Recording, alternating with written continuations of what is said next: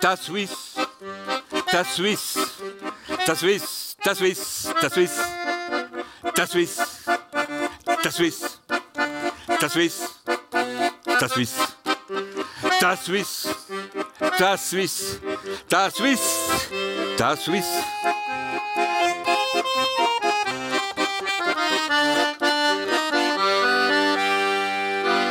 Tja, Swiss.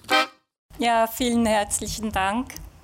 Sehr geehrte Damen und Herren, liebe Gäste aus Österreich und Deutschland, verehrte Referentinnen und Referenten, liebe Kolleginnen und Kollegen.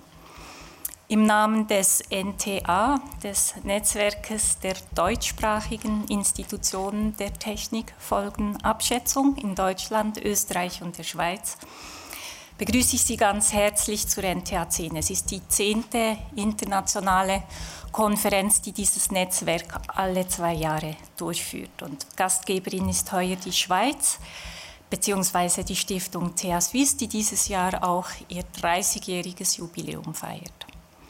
Als Geschäftsführerin von TH Suisse ist es mir deshalb ganz eine besondere Freude, Sie auch im Namen von TH Suisse begrüßen zu dürfen und Ihnen ganz kurz das Geburtstagskind vorzustellen. Ich werde keine großen Vergleiche institutioneller Art machen, aber ähm, das lasse ich mir nicht nehmen, TH Suisse Ihnen ein bisschen näher zu bringen.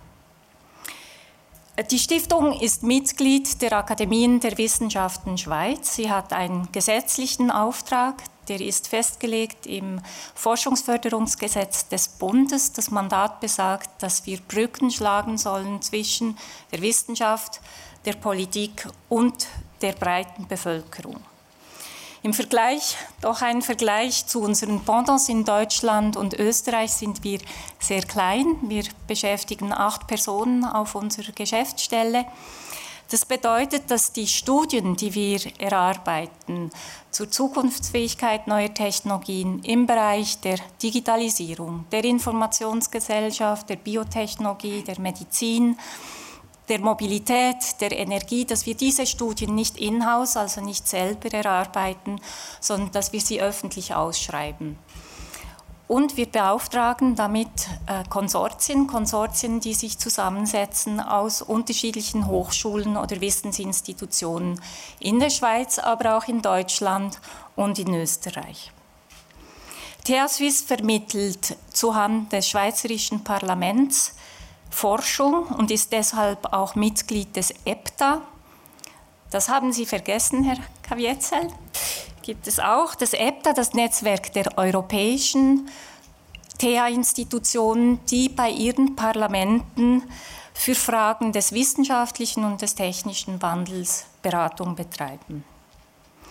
Als eine solche Institution setzt TH Suisse in ihren Technikfolgenanalysen erstens auf Unabhängigkeit, zweitens auf Neutralität und ist zugleich drittens unerschütterlich in ihrer Parteinahme für die Demokratie. Denn die Frage nach dem Nutzen, nach den Chancen und Risiken neuer Technologien und danach, wie wir als Gesellschaft mit ihnen umgehen wollen, muss durch demokratische Willensbildung gesteuert werden.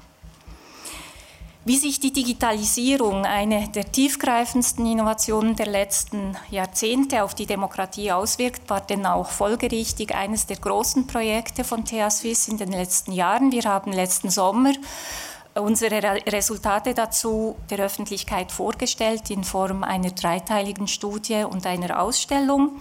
Eine der Schlussfolgerungen, eine der Schlussfolgerungen dieser interdisziplinären Auseinandersetzung lautet, Demokratie ist ein Prozess und sie braucht Zeit.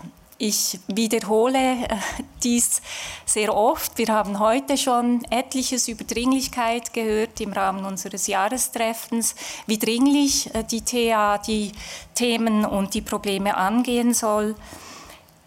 Wie gesagt, sich Zeit zu nehmen ist zentral.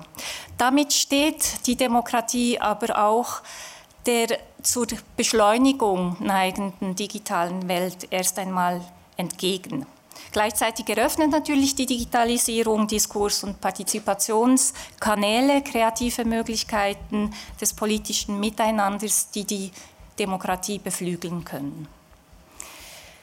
Ein demokratisches Politsystem orientiert sich an Gleichberechtigung und am Recht der Menschen auf politische Mitbestimmung, an der Pflege des öffentlichen Raumes und am Schutz der Privatsphäre, an Solidarität und Eigenverantwortung. Und hinzu kommt, Demokratie lebt vom Kompromiss und sie schließt die politischen Kontrahenten nicht aus, sondern sie schließt sie mit ein. Zu einer Demokratie gehören Bürgerinnen und Bürger, aber auch äh, Intermediäre, Vermittler, politische Organisationen, Vereine, zivilgesellschaftliche Institutionen. Und während das System stabil bleiben muss oder stabil bleiben sollte, verändern sich die kulturellen Rahmenbedingungen. Digitalisierung stellt diesbezüglich einen radikalen Einschnitt dar. Und ob als staatliche oder zivilgesellschaftliche Einrichtungen, Kultur ist Teil der Demokratie und sie lebt Demokratie.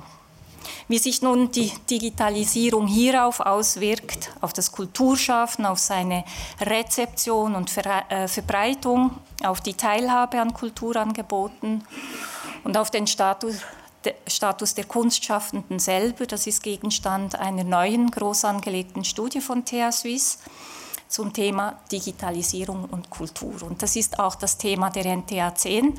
Es freut mich ganz besonders. Es ist also das Thema, das uns in den nächsten zweieinhalb Tagen aus verschiedenster Warte vertieft begleiten wird.